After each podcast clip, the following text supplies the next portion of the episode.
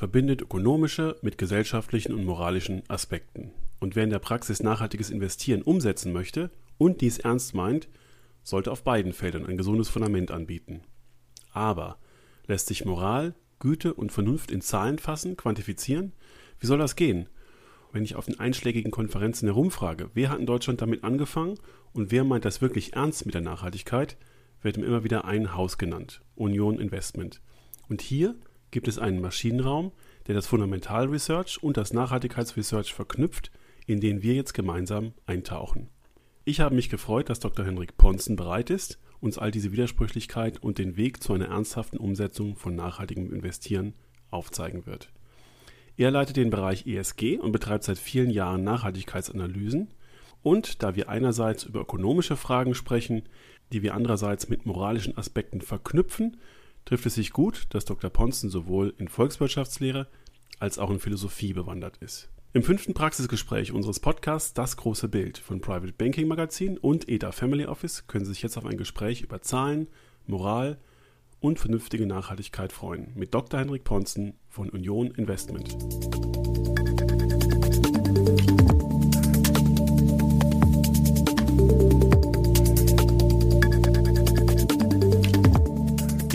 Im Mindtor Porter in Frankfurt sitze ich jetzt mit Dr. Ponzen zusammen von Union Investment der uns auf den Pfad der Tugend beim ESG-Investing führen wird. Herr Dr. Ponzen, vielen Dank, herzlich willkommen in unserem Podcast. Schön, dass Sie uns ein bisschen Hilfestellung geben. Ja, sehr gerne. Ob es der Pfad der Tugend ist, weiß ich nicht, aber der Pfad des Wissens, den hoffe ich, dass wir den ein bisschen entlang gehen können. Herr Dr. Ponzen, Ihr Haus wird regelmäßig genannt, wenn es darum geht, eine Adresse zu nennen, die früh angefangen hat, mit Nachhaltigkeit zu arbeiten, nachhaltig zu investieren. Darf ich fragen, wann Sie damit angefangen haben? Das muss sehr lange her sein, weil ich war da noch in der Grundschule, ganz genau im vierten Schuljahr. Es war das Jahr 1990, als wir das erste Mal Ausschlusskriterien in einem Spezialfonds berücksichtigt haben. Und das ist für uns der Startpunkt unserer Geschichte nachhaltigen Investierens. Und heute sind Sie einer der größten in Europa. Darf ich fragen, welches Volumen Sie in diesem Bereich heute investieren? Etwa 50 Milliarden Euro. Wichtig ist mir aber, dass wir den Anspruch haben, alles, was wir tun, nachhaltiger zu gestalten. Das heißt, wir reden von 50 Milliarden Euro an Gegenwerten, die engeren nachhaltigen Kriterien und Investmentprozessen folgen. Und dann gibt es den Rest, also immerhin gut über 300 weitere Milliarden, die ebenfalls Nachhaltigkeitskennziffern berücksichtigen und wo wir ebenfalls ein breites Engagement verfolgen. Aber das sind schon mal viele Fachbegriffe, die wir vielleicht im Nachgang den Hörern dann erklären. Wir könnten mal anfangen äh, bei den Grundlagen. Wir haben im ersten Gespräch schon gelernt, dass man sich, wenn man sich als Stiftung, als Institution, als Family Office damit beschäftigt, nachhaltig investieren zu wollen, mit den Fragen auseinanderzusetzen hat, wie ein Unternehmen wirtschaftet und was es wirtschaftet, das heißt, was es herstellt. Also will ich den lieben Landminenhersteller investieren, ähm, der seinen Müll recycelt, der grünen Strom verbraucht, oder will ich ein Unternehmen kaufen, das gute Dinge vollbringt und ähm, äh, schließe vorher bestimmte Geschäftsmodelle aus.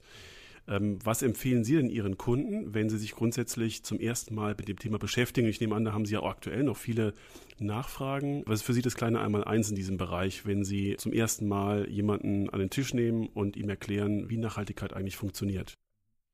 Ja, nachhaltiges Investieren, wenn ich mit dem Begriff des Einmaleins übernehmen darf, äh, das funktioniert nach, den, nach der Logik 3 mal 3. Äh, zunächst haben wir drei Dimensionen, die wir immer berücksichtigen müssen. Das ist das ESG, also das ökologische, das soziale und Aspekte der guten Unternehmensführung, also der Governance. Neben diesen drei Dimensionen, die im Investmentprozess immer Berücksichtigung finden müssen, sind es drei Schritte, die nachhaltiges Investieren ausmachen. Damit zum ersten den Schritt der Anwendung von Ausschlusskriterien, um sicherzustellen, dass ethische Mindeststandards gewahrt bleiben. Man könnte diesen ersten Schritt übersch äh, überschreiben mit Böses vermeiden. Wobei ich darauf hinweise, dass es sehr, sehr verschiedene äh, Vorstellungen von Böse gibt.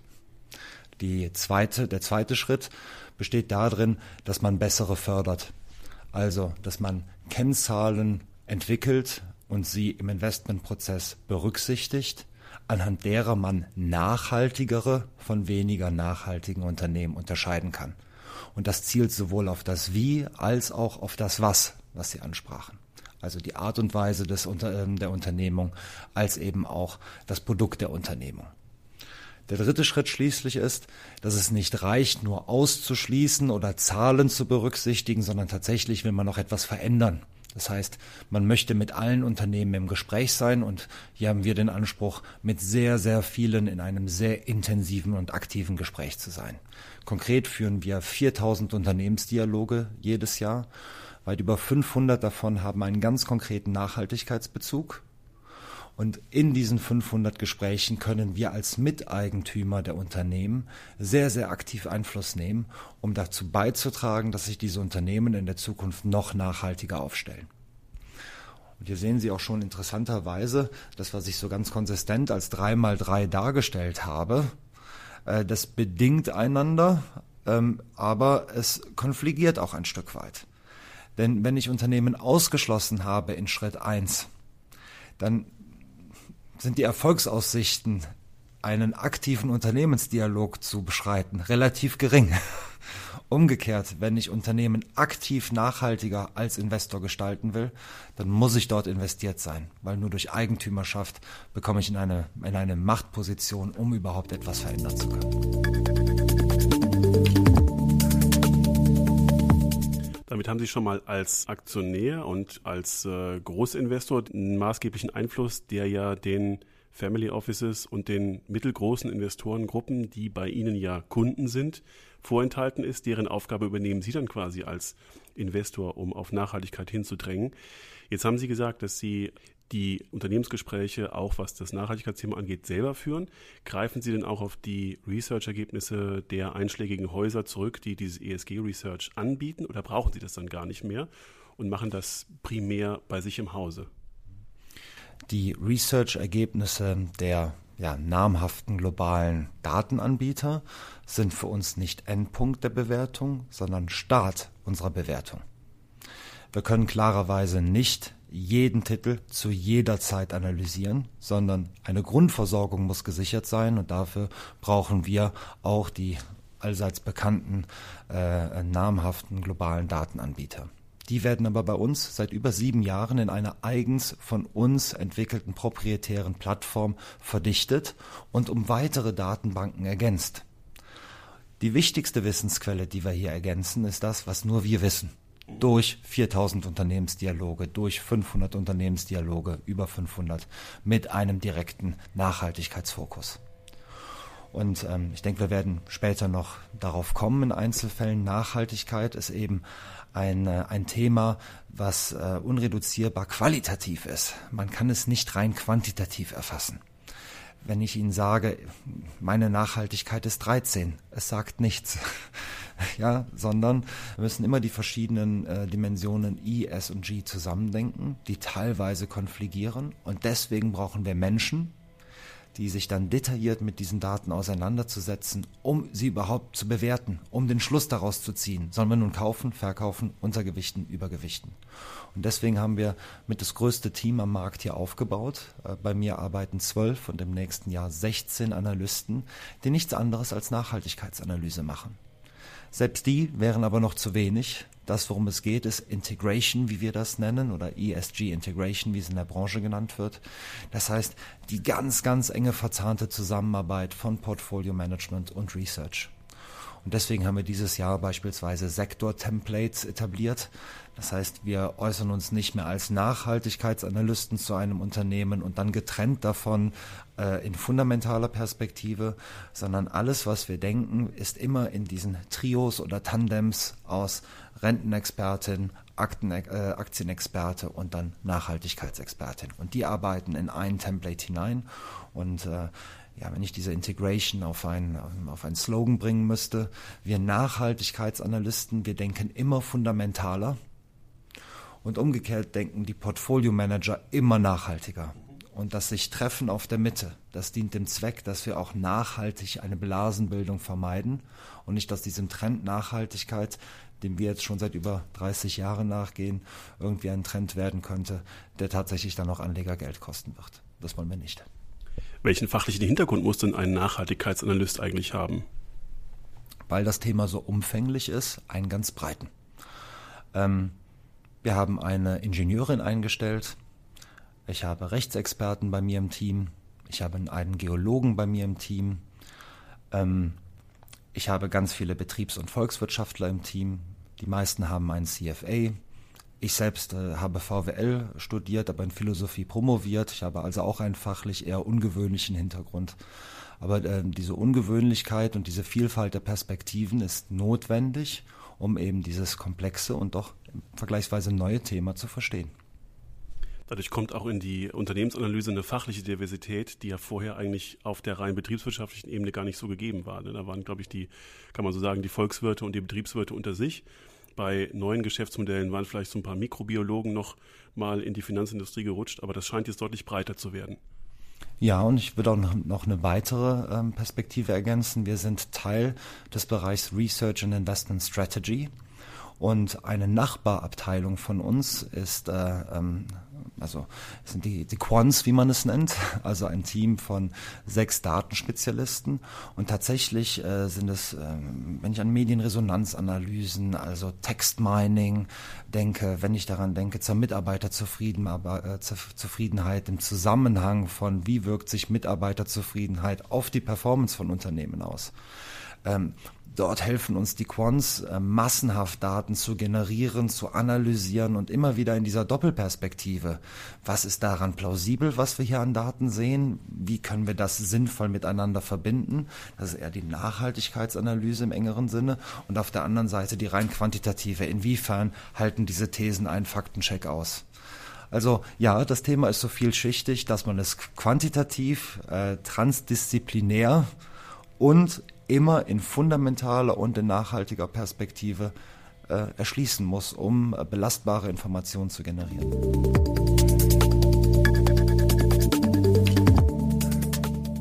Da sind wir bei dem Research-Prozess am Anfang aber an so einer gedanklichen Klippe. Ähm, denn wir versuchen ja Moral, Güte, Fairness in Zahlen auszudrücken. Und die Grundthese vieler Leute, die Skeptiker gegenüber diesem nachhaltigen Investieren sind, lautet, dass diese Zahlen erstens das Zustandekommen der Zahlen intransparent ist und dass man sich ähm, über diese Zahlen ja nicht äh, sein moralisches Bild definieren kann. Ähm, der Vorwurf ist alt ähm, und viele haben sich deswegen auch so ein bisschen aus diesem Thema zurückgehalten sind wir da ein Stück weiter und wie überspringen Sie diese Klippe, dass man aus dem Zahlensalat, der bei Ihnen komplex ist, wirklich ein moralisches Bild formen kann, das glaubhaft ist? Ich gehe auf das Thema Moral noch ein, würde aber erstmal ganz kurz antworten. Wir haben dieses Problem durch Null gekürzt. Es ist einfach weg. Warum? Solange Märkte effizient sind, spiegeln heutige Preise zukünftig erwartete Gewinne wider. Zukünftig erwartete Gewinne ergeben sich klarerweise aus zukünftig erwarteten Umsätzen, von denen wir zukünftig erwartete Kosten abziehen. In diesem Nachhaltigkeitsdiskurs finden sich nun einige Themen, die sowohl zukünftige Kosten als auch zukünftige Umsätze betreffen, ganz unabhängig von der je eigenen und verschiedenen moralischen Einstellung. Dass CO2 kosten wird 25 Euro in der Tonne in der Zukunft und dass es in der Vergangenheit umsonst war, ist ein Fakt, der nicht der moralischen Anschauung irgendwie unterliegt. Und wenn diese Kosten zukünftig wirksam werden und sie massiv sind, wir haben eine Studie zu den Auswirkungen allein schon auf die DAX 30 Unternehmen dieses Jahr herausgebracht, die da viel Beachtung gefunden hat. Wenn es diese Kosten also gibt und sie heute schon eine Auswirkung haben, dann müssen wir sie analysieren, schon in fundamentaler Perspektive. Das heißt, Dinge, die wir jetzt hier als Nachhaltigkeitsanalysten unternehmen, wären immer schon Teil einer normalen Discounted Cashflow Betrachtung gewesen. Entweder in, also als Teil von Risikoaspekten oder eben als Teil der Abschätzung zukünftiger Cashflows. Wir haben das aber auch auf der Umsatzseite. Durch den Preis, den CO2 bekommt, entstehen nun auf einmal Geschäftsmodelle, die es in der Vergangenheit nie hat geben können. Wenn wir jetzt, jetzt äh, fragen, kann man CO2 binden und in der Erde verklappen, ist das doch eine Frage, die gar nicht denkbar war, als CO2 noch keinen Preis hatte.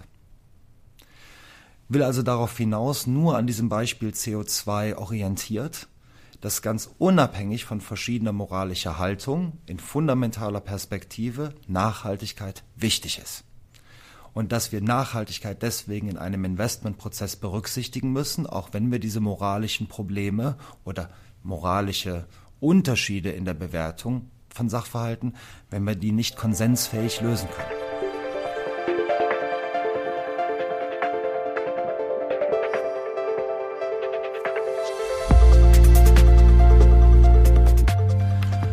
Jetzt möchte ich aber in dem zweiten Teil meiner Antwort nochmal auf die Moral eingehen. Äh, reden wir über Ausschlusskriterien. Ausschlusskriterien stellen sicher, dass ethische Mindeststandards gewahrt werden.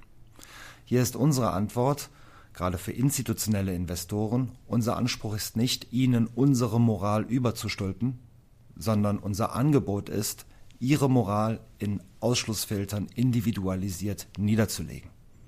Wir wollen uns also gar nicht äh, mit Investoren äh, über die richtige moralische Bewertung streiten, sondern wir, wollen sie in einen Investmentprozess übersetzen. Und ich gebe mal Beispiele, wo wir eigentlich schnell einen Konsens finden. Kinderarbeit. Da reden wir nicht darüber, mit 14 im Taunus äh, Zeitungen auszutragen. Wir reden darüber, dass hier junge Menschen in Afrika eine Zukunft verbaut bekommen. Dass ab der Geburt nahezu feststeht, dass hier keine ja keine wirkliche Zukunft gegeben ist. Also ich habe es eben erwähnt, ich habe studiert. Ich, ich wüsste nicht, wie man begründen könnte, dass Kinderarbeit moralisch doch irgendwie gut ist. Korruption. Wenn sich ein Hörer findet, der mir belegt, was an Korruption doch irgendwie gut ist. Ich freue mich auf das Gespräch. Wir nehmen den Aufruf ernst, ja? Ähm, Verstoß gegen wesentliche Menschenrechte, wesentliche Umweltverstöße. Auch niemand ist dafür, die Umwelt zu zerstören, die Menschen zu vernichten. Wer ist denn für Atomwaffen? Trotzdem, wir sagen schon, wenn wir uns auch eine waffenfreie Welt wünschen, ohne Waffen geht es nicht und eine Bundeswehr, die nur mit Besenstielen bewaffnet ist, wird nicht funktionieren. Deswegen heißt nachhaltiges Investieren nicht vollends auf Waffen zu, zu verzichten, sondern auf gewisse Waffengattungen, alle Waffen, die als geächtet gelten und aus denen sind wir dann raus. Auch das halte ich für konsensfähig. Unterschiede in der Beurteilung geben, ergeben sich bei Themen wie Kohleverstromung, Kohleförderung. Wo ist da ein geeignetes Umsatzlimit, was man angeben will? Ergeben sich bei Alkohol. Soll ich tatsächlich etwas ausstoß, äh, ausschließen, was viele von uns täglich oder wöchentlich nutzen? Weil auf der anderen Seite schon die Erkenntnis steht, Alkohol und Nikotin töten unsagbar viele Menschen. Wir haben aber hier einen moralen Unterschied. Wenn Sie trinken, wenn ich trinke, wenn Sie rauchen, wenn ich rauche, mal gegeben, dass wir das nicht in geschlossenen Räumen tun, das betrifft nur uns. CO2, was aber in die, äh, in die Atmosphäre äh, äh, emittiert wird, das betrifft nicht nur Sie und mich, uns am wenigsten, sondern unsere Kinder, Kindeskinder und deren Kinder. Und da haben wir eine moralische Verantwortung, wo wir immer mehr als, uns als Gesellschaft auch in einen Konsens hineinbewegen. Trotz alledem, Nachhaltigkeit ist auch dadurch ausgezeichnet, dass wir ganz wenige Lösungen haben, die schon da sind und perfekt funktionieren. Elektromobilität als ein Beispiel. Vielleicht eher eine Brückentechnologie als die Rettung. Aber dass es Probleme gibt, kann nicht bedeuten, dass wir das Problem an sich ignorieren. Ja? Das Ziel, dass die Welt nachhaltiger werden muss, dass weniger vernutzt wird, das teilen nach meinem Eindruck nahezu alle. Die Kritik an Nachhaltigkeit bezieht sich eher auf spezifische Maßnahmen, die Einzelne überzeugender finden als andere, und auf den moralischen Druck den einige als weniger stark empfinden als andere. Wenn Diskussionen nicht mehr ökonomisch geführt werden, sondern rein ideologisch. Ja. Und für so eine ähm, sehr, sehr ideologisch geprägte äh, Diskussion sehen wir uns nicht berufen. Ähm, es ist Teil unserer äh, ja, genossenschaftlichen DNA, dass wir Nachhaltigkeit aus und für die Mitte machen. Und deswegen verbieten sich sehr extreme Positionen für uns. Im institutionellen Bereich sind wir offen für die verschiedenen moralischen Anschauungen unserer Kunden.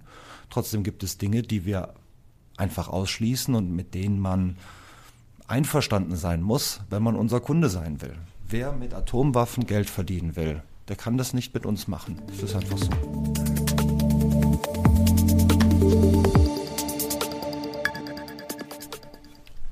Das heißt, Sie treten dann auch nicht gegenüber Ihren Kunden priesterlich auf, sondern eher im Sinne eines Katecheten, der moderiert und den Kunden dabei hilft, ihr ESG-Bild, ihren Fingerabdruck zu formen und vielleicht auch weiterzuentwickeln. Denn wer weiß denn, wie sich unsere moralische Auffassung, das gilt für jeden von uns hier, ähm, heute darstellt, wie in zwei Jahren, in fünf Jahren. Das ist ja ein Prozess, wie ich das so wahrnehme. Das tun Sie also auch beratend? Institutionelle Kunden finden äh, bei meinen Kolleginnen und Kollegen aus dem Vertrieb sehr, sehr sachkundige Berater. ähm, allerdings ist Beratung keine eigene Dienstleistung von uns, sondern wir beraten, wie das eigene Nachhaltigkeitsverständnis durch unser Produktangebot bestmöglich umgesetzt werden kann. Und da sind wir bei ähm, einem Punkt, an dem es für Sie vielleicht, das ist jetzt meine Frage, komplex werden könnte. Denn so breit ihre Kunden aufgestellt sind, so unterschiedlich die Provenienzen der Gelder sind, die sie verwalten, der Institutionen, ähm, so unterschiedlich werden wahrscheinlich auch die moralischen oder die ESG-Fingerabdrücke ihrer Kunden sein. Wie bewerkstelligen Sie das, dass Sie für jeden Kunden sein eigenes Profil umsetzen können? Und ganz blöd gefragt, ab welchem Volumen ist das bei Ihnen möglich? Im Spezialfondsbereich und der Spezialfonds wäre quasi das notwendige Vehikel, um eine individuelle oder eine individualisierte äh, Präferenz tatsächlich auch umzusetzen. Da sind wir bei Einstiegsvolumina von 50 Millionen Euro. Die Umsetzung der unterschiedlichen ESG-Auffassungen, das äh, lässt sich dann mit Ihnen genau wie umsetzen? Der Gestalt, dass man individualisierte Ausschlusskriterien definieren kann der Gestalt, dass man von uns in einem Engagement Report, da bin ich bei Schritt 3, darüber informiert wird, was wir genau für die Assets des jeweiligen Kunden bei den Unternehmen gefordert, aber auch erreicht haben. Ähm, bei der mittleren Stufe, wenn es um Kennzahlen geht, ähm, das ist ja genau die Dienstleistung, die wir dem Kunden liefern, warum wir wie viel von welchem Wertpapier kaufen. Ähm, hier wäre es jetzt nicht sachgemäß, da noch eine Individualisierung anzubieten, weil dann wäre unsere Dienstleistung quasi weg. Ja, also bei jedem Trade den Kunden zu fragen, bist du damit einverstanden oder möchtest du nicht eher noch ein Stück mehr oder weniger kaufen? Das klänge jetzt dann so konsistent individualisiert, wäre aber nicht sachlogisch. Ja. Also auf Stufe 1 und auf Stufe 3 haben wir eine, äh, eine, einen hohen Grad an Individualisierung, den wir anbieten. Und auf Stufe 2 haben wir den nicht, weil es nicht sachgemäß wäre. Ihr Basismodell für Ihr ESG-Investment mit den Mindestanforderungen, orientiert sich das an einem der bekannten Siegel? Ich sage das mal aus der Sicht der diskretionären Vermögensverwalter, die sich auch ihrer Fonds bedienen. Ähm, die äh, werben damit, dass sie ein Siegel haben, das irgendwie einem bekannten Verband angehört oder repräsentiert, dass man dort gewisse Kriterien einhält. Erste Frage, was denken Sie über diese Siegel? Ähm, das sind ja, ich sag mal, so Grundvoraussetzungen, die dann notwendig sind für die Unternehmen, die dort äh, äh investiert werden dürfen. Vergleicht sich das mit Ihren Mindestanforderungen? Kann man das so in etwa auf eine Stufe stellen? Und wenn man über diese Siegel hinausgehen möchte, und dann zu Ihnen kommt, kann man wahrscheinlich verschiedene Ausprägungen finden in Form von Publikumsfonds, wenn man nicht den Spezialfonds machen möchte oder kann. Ähm, welche Ausprägungen lassen sich da bei Ihnen finden, die dann wahrscheinlich auch sehr populär sind, also die typischen moralischen Richtungen darstellen? Vielleicht schauen wir bei diesem Standard- oder Siegelthema mal direkt in die Zukunft weil augenblicklich äh, wird ja gerade unter den Schlagworten EU-Taxonomie beziehungsweise noch früher hier in Deutschland Transparenzverordnung ja gerade darüber diskutiert, wie zumindest im Publikumsfondsbereich diese Anforderungen standardisiert werden müssen. Und hier kann man sich grob merken, um in Zukunft sich nachhaltig nennen zu dürfen, bedarf es tatsächlich der ersten beiden Schritte notwendigerweise, die ich ansprach. Das heißt, es bedarf Ausschlusskriterien, die hinreichend umfänglich und streng sind. Und es bedarf einer Integration von Nachhaltigkeitskennziffern in den Investmentprozess. Das heißt, es reicht nicht, dass diese Ziffern da sind, sondern es muss belegt werden, wie sie gemeinsam generiert und beachtet werden. Aber ähm, wenn, und, und hier ist jetzt meine Kurzfassung, unsere nachhaltigen Publikumsfonds, die mit einem Standardfilter ausgestattet sind, erfüllen diese Anforderungen und werden zukünftig auch als nachhaltig gelten, so wie sie auch in der Gegenwart als nachhaltig gelten. Bei den Spezialfonds mag es Konstellationen geben, wo der Kunde ein Anforderungsset an Ausschlusskriterien definiert, das zwar genau seine moralischen Vorstellungen widerspiegelt, also in Perspektive des Kunden genau exakt nachhaltig ist, das aber an den Anforderungen von dem ein oder anderen Siegel oder auch einem zukünftigen regulatorischen Standard scheitern wird. Das halte ich aber gar nicht für problematisch, weil ein Siegel soll ja eine Orientierungsfunktion bieten. Und wenn ein Kunde, der eben einen Spezialfonds wählen kann, qua Volumen, sagt, ich orientiere mich gerne daran, aber ich muss es ja deswegen nicht vollumfänglich beachten. Der nimmt sich nichts, wenn er seiner eigenen Moral folgt, statt der, die in einem Siegel vorgegeben ist.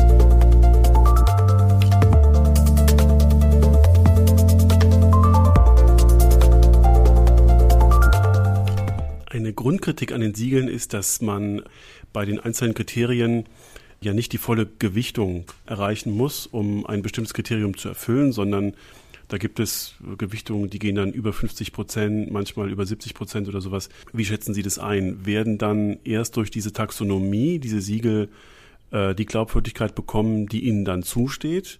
Und sind die jetzigen Siegel eher Kompromisslösungen? Also ich sage mal aus meiner Perspektive, wenn ich Portfolios durchleuchte, ich habe Zugriff auf ein Research-System ähm, und ich sehe äh, ein Portfolio da relativ äh, schmutzig mit Öl, mit Tabak also eher bezogen auf die Frage, was die wirtschaften, nicht wie die wirtschaften, dann finde ich trotzdem ein super nachhaltiges Portfolio vor und störe mich daran, weil wahrscheinlich die Gewichtungen nach diesem Siegel zu schwach sind oder zu tolerant sind.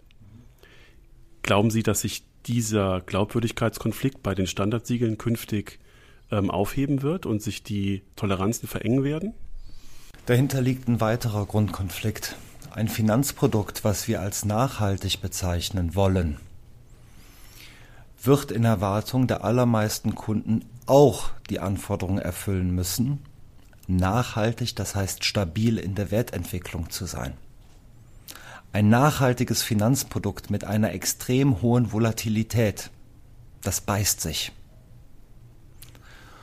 Und diese Mindeststabilität, die gefordert wird, und die Performance, die ebenfalls gefordert wird. Es geht hier nicht um Spenden, es geht um Investieren. Die ist technisch nur über Diversifikation zu erreichen. Wenn wir die höchsten Schwellenwerte, die in der Taxonomie mitunter diskutiert werden, anlegen, dann kommen wir zu einem investierbaren Universum weltweit, was in einem einstelligen Prozentbereich liegen wird. Und in dem Moment, wo ich dann 90% plus X ausschließe, ist es mit meinem Diversifikationsziel nicht mehr allzu weit hin. Diesen Konflikt, der muss also gemanagt werden und deswegen störe ich mich daran, auch wenn unsere Produkte hier in einem guten Sinne sauber sind, wenn sozusagen dort eine böse Absicht unterstellt wird, wenn niedrige Schwellenwerte angesetzt werden. Dieser niedrige Schwellenwert folgt dem Ziel, einen guten Kompromiss zwischen stabiler Wertentwicklung und glaubwürdigem Ausschluss zu finden. Und solche Kompromisse sind deswegen dann nicht per se faul, sondern im Gegenteil, sie sind notwendig, um beide Ziele hinreichend zu erreichen. Ein zweites Argument, was ich in moralischer Hinsicht zu bedenken geben will. Wir haben gerade mit dem Klimawandel ein Problem, was globale Zusammenarbeit erfordert. In dem Moment, wo wir hier strikteste Kriterien anlegen und nur denen infolgedessen noch Geld geben, die schon nachhaltig sind, verändern wir per Definition nicht diejenigen, die noch nicht nachhaltig sind. Man könnte dann sagen, wir haben dann recht, aber kriegen es nicht. Denn das Problem der Klimaerwärmung werden wir so garantiert nicht angemessen adressieren. Deswegen wehre ich mich auch ein Stückchen gegen die ähm, ähm, Etikettierung des nachhaltigen Investierens als Investieren mit gutem Gewissen. Wenn man genau genug nachdenkt, kann man ein gutes Gewissen nicht wirklich haben. Es geht mir um ein Investieren mit besserem Gewissen. Es geht mir um ein Ernstnehmen, Wahrnehmen und Anpacken der Probleme. Und sobald man Probleme anpackt, macht man sich, ob man will oder nicht, die Hände mitunter auch schmutzig. Weil es keinen lieben Kapitalismus gibt, um es mal ganz einfach zu sagen. Hier ist aber das beste Modell, was uns derzeit einfällt. Äh, beziehungsweise was wir praktisch äh, äh, zur Verfügung haben. Und äh, solange dies so ist, und das scheint mir zumindest für meine Lebenszeit noch erwartbar zu sein, glaube ich, dass, und das ist der dritte Schritt, Engagement, dass es erforderlich ist, mit allen Unternehmen und gerade mit denen, die für unsere globalen Probleme einen wesentlichen Beitrag leisten können, mit denen im Gespräch zu sein und aktiv zu erreichen, dass die sich verbessern. Und das geht nur, wenn wir sie mit besitzen. Nur dann können wir in der Sprache des Kapitalismus miteinander sprechen. Und das bedeutet dann aber, dass wir uns mitunter auch gefallen lassen müssen, dass es Menschen gibt, die sagen, das sei inkonsistent, man würde das ja gar nicht ausschließen, obwohl das Was, also der Gegenstand des äh, Geschäfts doch gar nicht nachhaltig sei. Sich nur auf die nachhaltigen äh, zu fokussieren, bedeutet ein Stück weit das Problem dadurch zu lösen, dass man es ja einfach ignoriert. Und das scheint uns, da sind wir auch als Union zu sehr in der Mitte der Gesellschaft einem pragmatischen Tun verpflichtet. Das scheint uns nicht angemessen zu sein. Ich glaube, Herr Dr. Ponsten, es war ganz wichtig, dass das mal gesagt wird, denn ähm, diese Standardsiegel werden genau in der Weise hinterfragt und äh, was Sie gerade formuliert haben, das finde ich persönlich sehr, sehr wichtig.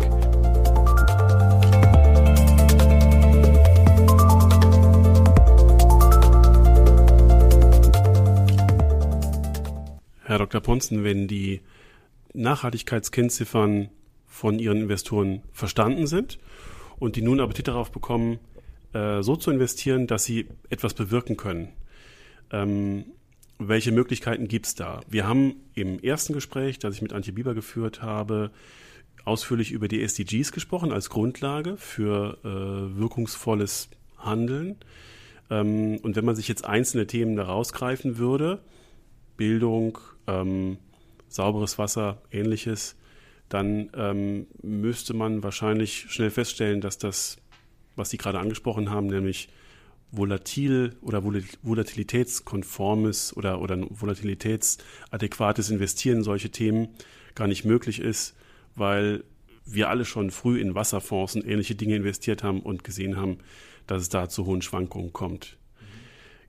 Gibt es einen Weg, den Sie begleiten, der diese SDGs umsetzbar macht und äh, der es den Investoren, die jetzt nur auf diesem oder über diesen Filter hinaus auch wirkungsvoll investieren wollen, begleiten können? Ja, durch unsere eigene Datenbank, die wir eben vor sieben Jahren aufgebaut und seitdem kontinuierlich mit enormen Ressourcen weiterentwickelt haben. Ähm, durch unsere Datenbank haben wir die Möglichkeit, für jeden, für jeden Fonds abzubilden, inwieweit und in welchem Ausmaß er auf diese Entwicklungsziele der Vereinten Nationen einzahlt. Und das funktioniert so, dass man die 17 Entwicklungsziele verschiedensten Geschäftsaktivitäten zuordnen kann. Und wir unsere Assets, also die Zielinvestitionen, wiederum diesen Geschäftsaktivitäten zuordnen sodass Sie sagen können, für jeden Fonds, den Sie bei uns auflegen, ganz egal in welchen, welchen sektoralen oder regionalen Schwerpunkt er hat, auch ganz egal, ob er jetzt festverzinslich oder, oder eben im Aktienbereich ist, dass wir ihn dort nennen können, was ist denn sozusagen die SDG-Erreichungsquote. Ich möchte trotzdem darauf hinweisen, dass dieser Wirkungsbegriff wie er durch die Social Development Goals, also SDGs, weltweite Entwicklungsziele, dass dieser Wirkungsbegriff, wie er dort hinterlegt wird, dass der nicht immer dem entspricht, was sich vielleicht der Endanleger wünscht. Also, wir in, ich mache mal ein Beispiel, ein Weltentwicklungsziel wäre Gesundheit, eine Geschäftsaktivität, die man zuordnen könnte, wäre Medizintechnik, und so können wir Ihnen sagen, wie groß der Anteil Ihrer Gelder ist, relativ und absolut in Euro, den wir Unternehmen zur Verfügung gestellt haben, in den, also in dem wir investiert haben, die in diesem Geschäftsfeld aktiv sind. Was wir Ihnen nicht sagen können, ist, wie viele Menschen deswegen nicht gestorben sind, wie viel gesünder deswegen so und so viele Menschen sind. Das Gleiche ist, wenn man den Wirkungsbegriff unter dem, was man äh, Carbon Footprint nennt, also den CO2-Fußabdruck, wenn man diese Diskussion mal wirklich kritisch äh, verfolgt. Hier wird dargestellt, wie groß ist der CO2-Fußabdruck von einem Portfolio relativ zu einer Benchmark. Wenn sich dort eine Differenz ergibt, sagt man dann, man habe so und so viel CO2 gespart. Das ist sachlich insofern richtig, als dass das eigene Portfolio mit einem geringeren CO2-Fußabdruck einhergeht. Aber dieser Sparbegriff ähnelt dem Black Friday-Modell. Ich habe dieses Jahr 2000 Euro gespart. Ja, wie denn? Ja, indem ich 4000 Euro ausgegeben habe. ja, also Sie merken, sparen und sparen, ja, sparen im Sinne von Ersparnis oder Rabatt oder Reduktion oder sparen in tatsächlich im Sinne von auf einer Wirkungsseite angehäuft. Das sind zwei verschiedene Begriffe, die unter dem, oder zwei verschiedene Dinge, die unter dem gleichen Begriff subsumiert werden. Mir ist es ja auch wieder der Redlichkeit wegen wichtig darzustellen, dass wenn wir über CO2-Reduktion sprechen, dass das dann der erste Sparbegriff ist nicht der zweite. Und dass wenn wir über Investitionen in Entwicklungsziele reden, dass es eine mittelbare Bereitstellung von Geldern ist, die in einer Ge Geschäftsaktivität dann sicherlich einen Nutzen entfalten wird. Es ist also durchaus valide zu sagen, wir stellen hier Geld für die SDGs bereit, aber eben nicht in der Art, wie vielleicht der ein oder andere Kunde sich dies schon wünschen würde. Das ist noch nicht möglich.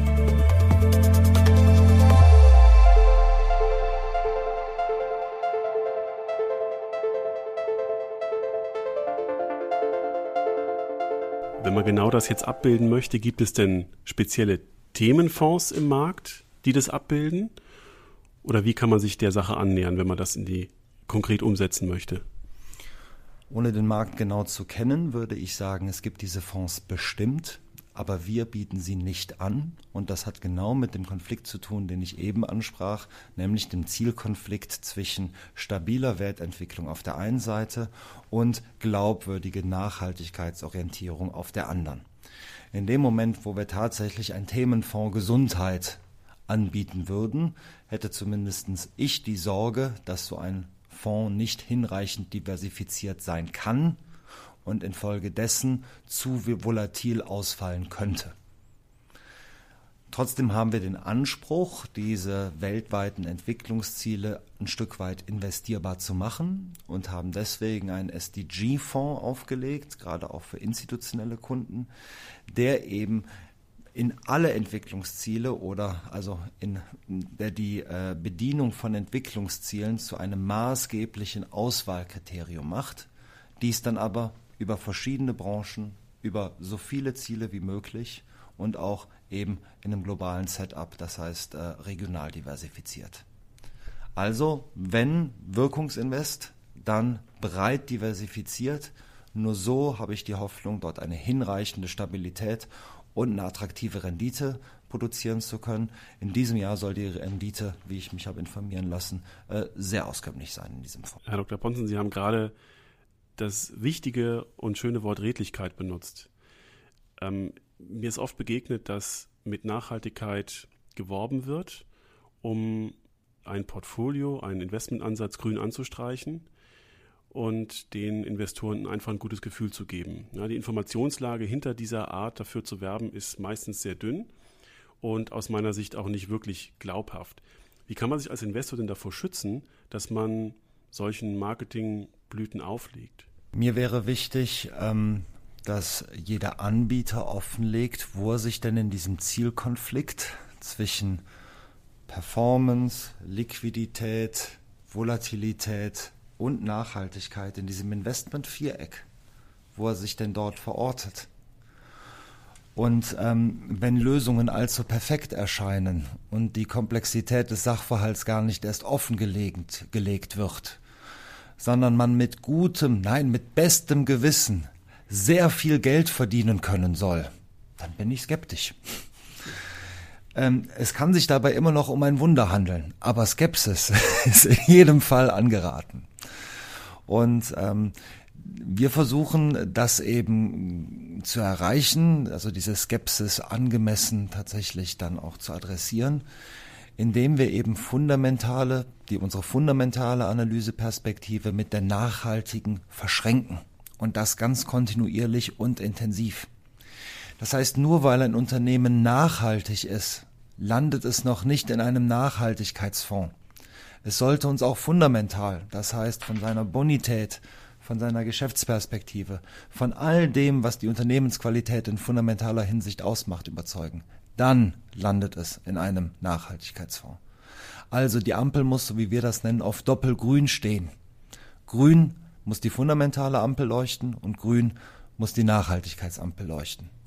Und jeder Anbieter, der Ihnen sagt, er würde nicht verstehen, warum man denn zwei Ampeln bräuchte, mit einer käme man doch klar, der denkt entweder rein fundamental und hat sich nur einen Nachhaltigkeitsanstrich gegeben.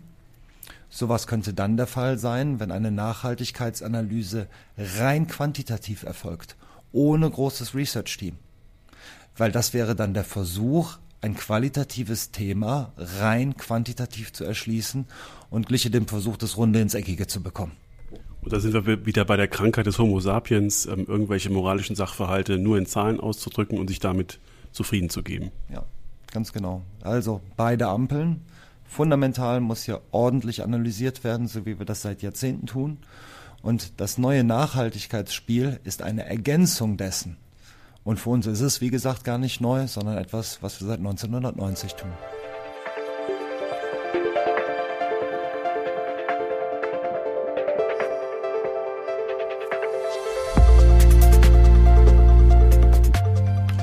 Gehen wir nochmal auf die Zahlen ein und ihre Entstehungsweise.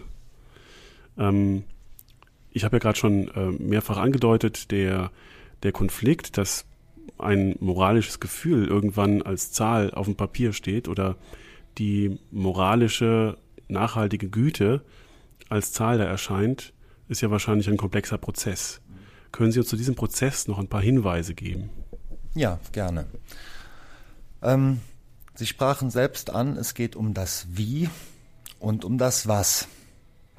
Das Was also ist der Zweck einer Unternehmung als nachhaltig zu bezeichnen oder die Eigenart des Geschäfts ist das Geschäftsfeld nachhaltig. Das messen wir, indem wir den Umsatzanteil in nachhaltigen Geschäftsfeldern messen. Und genau hier wird in der Zukunft die EU-Taxonomie auch einen Standard setzen. Die EU-Taxonomie ist deswegen für uns gar nichts in der Sache Neues, sondern eine andere Form von Raster in einer Filterung, die wir immer schon gemacht haben. Also Umsatzanteile in nachhaltigen Geschäftsfeldern messen.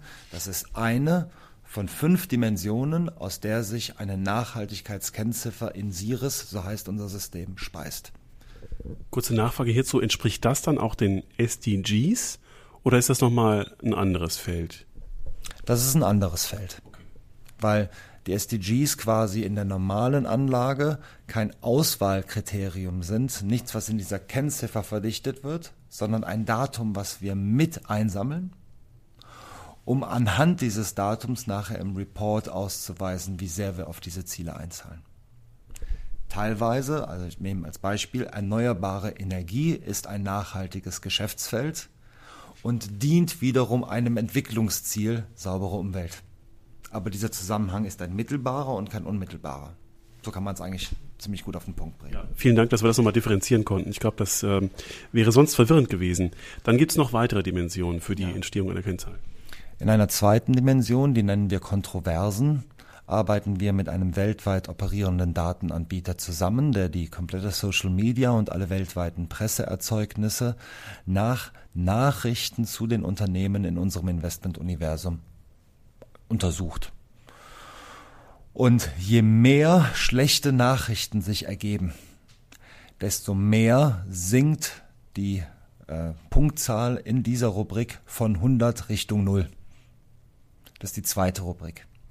Die Rubriken 3, 4 und 5 kommen Ihnen jetzt wieder sehr bekannt vor. Das sind I, S und G. Okay. Noch ganz kurz zur zweiten Kategorie. Dann könnte ich quasi mit einer Armee von gut bezahlten Trollen versuchen, meinen Wert dort aufzubessern oder schützt man sich bei der Analyse vor solchen Fallen?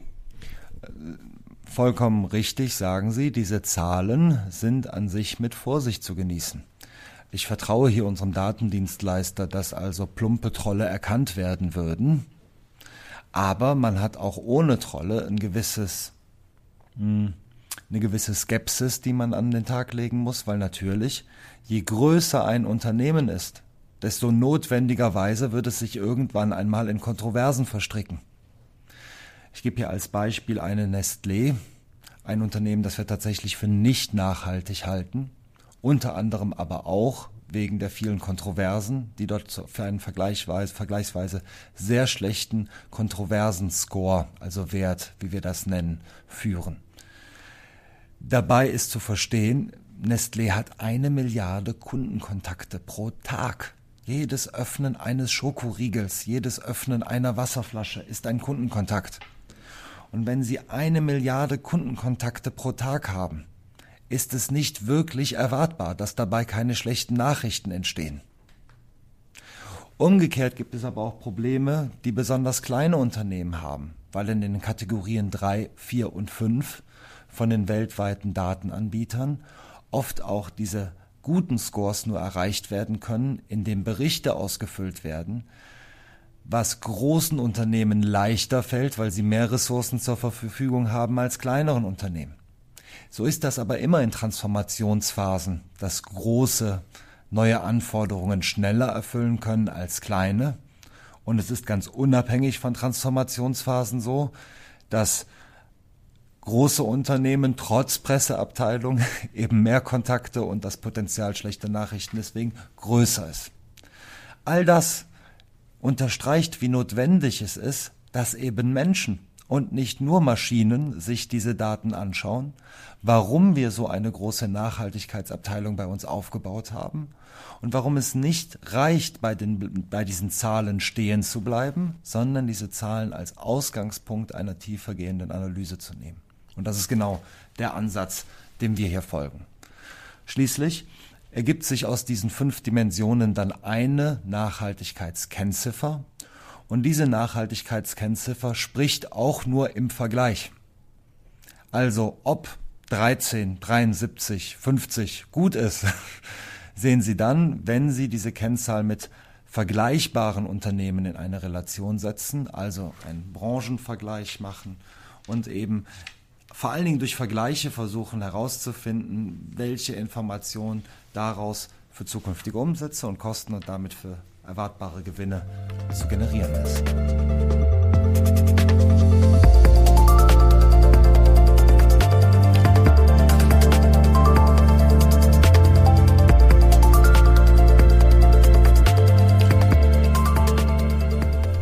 Damit sind wir quasi bei dem Best-in-Class-Ansatz, den man oft hört und äh, dem auch kritisch unterstellt wird, dass man naja, äh, zunächst mal ohne das Ausfiltern von Geschäftsmodellen, die man nicht möchte, dann ein Portfolio unter den verschiedenen Unternehmen den wiederum, äh, um ihn zu nennen, den nettesten Landminenhersteller finden könnte.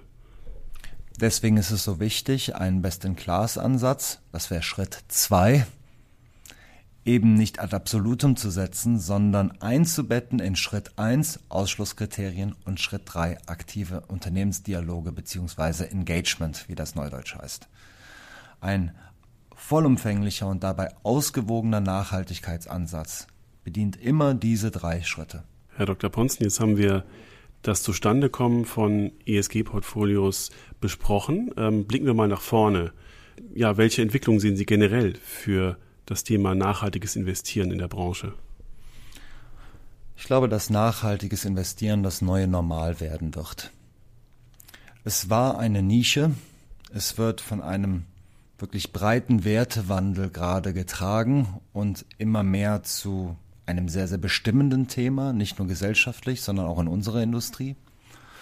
Und wenn ich das so ein Stück weit ähm, in Vergleich äh, packen dürfte, wir verkaufen heute nicht mehr und nicht nur wir als Union nicht, sondern keiner Fonds mit Risikomanagement und Fonds ohne Risikomanagement, sondern die Frage ist, wie können wir einen Risikomanagementansatz in Produkten implementieren, die der Risikopräferenz der Kunden entspricht. Und diese Risikopräferenzen sind aus besten Gründen mitunter sehr verschieden. Und genau so erwarte ich, dass das Thema Nachhaltigkeit, egal was regulatorisch kommt, egal was noch sich gesellschaftlich entwickelt wird, nie einfach werden wird, nie über einen Kamm geschert werden, werden kann, sondern dass wir dort unreduzierbar weiterhin verschiedenste Ansichten haben werden dessen, was als nachhaltig gilt und was sich als nachhaltig bewähren wird. Und hier ist es die Herausforderung an uns als Haus wie auch an die gesamte Industrie, die Reise, die wir im Risikomanagement erfolgreich bewältigt haben, im Sinne von individualisiertes Angebot oder zumindest modularisiertes Angebot, dass wir das in Nachhaltigkeitsfragen ebenso erreichen und so in fünf oder zehn Fragen, zehn Jahren nicht mehr fragen, wollen Sie nachhaltig investieren, ja oder nein, sondern welches Verständnis von Nachhaltigkeit haben Sie und wie dürfen wir das für Sie umsetzen? Und wir müssen fragen und reden und verstehen. Und damit haben wir heute angefangen. Herr Dr. Ponzen, ich danke Ihnen ganz, ganz herzlich. Das war sehr aufschlussreich. Und ich würde mich freuen, wenn wir das bei Gelegenheit fortsetzen und dann über die Entwicklung, die Sie gerade prognostiziert haben, ein Urteil fällen können. Herzlichen Dank. Ja, auch Ihnen, Herr Hammes, vielen Dank für das Gespräch und den Zuhörern am Äther viel Spaß beim Zuhören.